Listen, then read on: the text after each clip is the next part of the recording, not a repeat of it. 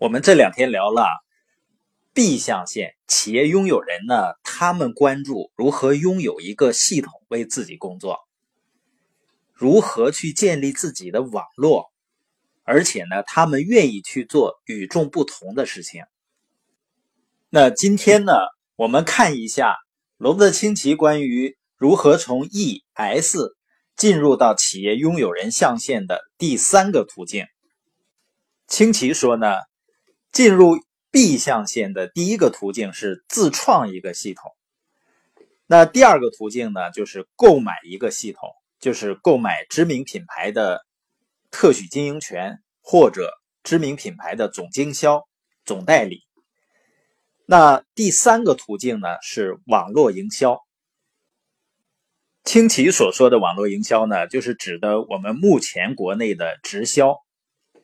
但是直销呢，在我们目前多数人的概念里面，它是一种把产品卖给亲戚朋友、卖给熟人的推销的工作。它怎么可能是一条成为企业拥有人、实现财务自由的途径呢？清奇呢，在书中也表示自己一直对这个行业有着误解和偏见。在他创业的十几年中呢，他不断的听到关于网络营销的负面信息，而且呢，大多都是从他认识的人那里知道的。所以说呢，他决定对这个行业敬而远之。但是呢，在二十世纪九十年代初期的时候呢，他的一个叫比尔的老朋友，是他非常尊敬的一个企业家，有数百万美元的资产。当时呢，比尔刚完成了一个价值超过十亿美元的商业房地产项目，但是呢，比尔跟他说他正在尝试网络营销，所以罗伯特清崎很疑惑，这样一个人为什么要进入网络营销这一行？比尔说呀，他最喜欢这个行业有一套完善的产品供应系统、财务系统。自己呢，只需要负责建立好一个营销企业就可以了。当营销企业培养出一个又一个领导人之后呢，他也能够像他的房地产生意一样，创造被动收入。清奇和比尔谈了一会儿，就赶往机场了。但接下来几个月呢，他们仍然保持着对这个话题的讨论。他们谈的越多呢，清奇对网络营销的敬意。也越来越高。一九九四年的时候，罗伯特清崎开始认真研究这个行业了。他参加每一个关于网络营销的演讲会，并非常用心的听了每一场演讲。而且呢，他还研读了许多家网络营销公司的宣传册，查阅了他们的历史记录，就像他以前研究其他投资项目那么努力。为了获得更多的信息呢？清奇甚至加入了几家网络营销公司，从而得到局内人的经验。后来呢，清奇开始结交那些网络营销公司的领导人，让他非常吃惊的是，这些人不但聪明和蔼，而且还拥有过人的精神力量和过硬的专业素养。在商界摸爬滚打这么多年，这样优秀的人并不多见。在他消除了对这个行业的偏见。并且开始认同和尊重这个行业人以后，清奇呢才看到了这个行业的本质。这个发现呢让他非常吃惊。当1975年清奇第一次接触这个概念的时候，他的心并没有对他敞开。但二十年后呢，他的看法发生了翻天覆地的变化。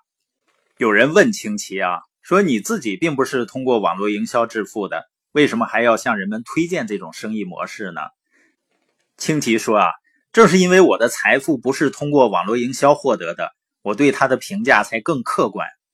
我是在已经创造了自己的财富、获得财务自由以后，才从旁观者的角度来审视这一行业的。但是呢，如果今天让我一切从头开始的话，我肯定不会再选择自创企业系统了，而会选择网络营销。”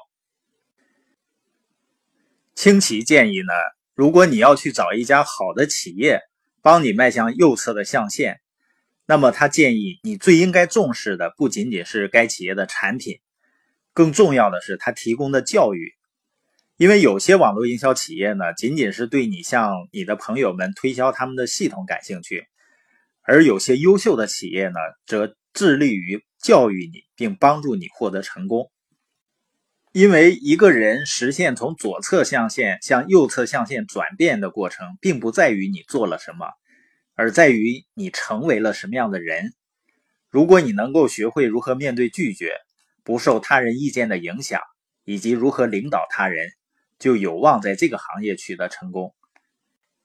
清奇呢，是从无家可归到创立并发展了一家房地产公司、一家石油公司、一家矿业公司和两家商业教育公司。在这段时间里呢，清奇学会了如何建立一个成功的系统，但他并不建议每个人都去经历这种生活，除非呢，人们真的想这样去做。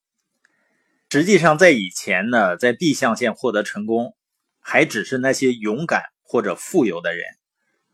清奇和他的妻子必须勇敢，因为他们原本并不富有。如此多的人停留在左侧象限呢，就是因为他们觉得建立自己的系统风险太大了。对他们来说呢，找一份稳定而有保障的工作好像更为明智一些。但是今天呢，由于技术进步，成为一位成功的企业主的风险大大降低了，任何人都有机会拥有自己的企业系统。特许经营权和网络营销呢，省去了创业之初的艰难阶段。你在获准进入一个已被验证过的系统后，剩下的工作就是发展你的团队。这些企业系统呢，可以看成是一座桥梁，一座使你安全的从现金流左侧。迈向右侧象限的桥梁，一座通往财务自由的桥梁。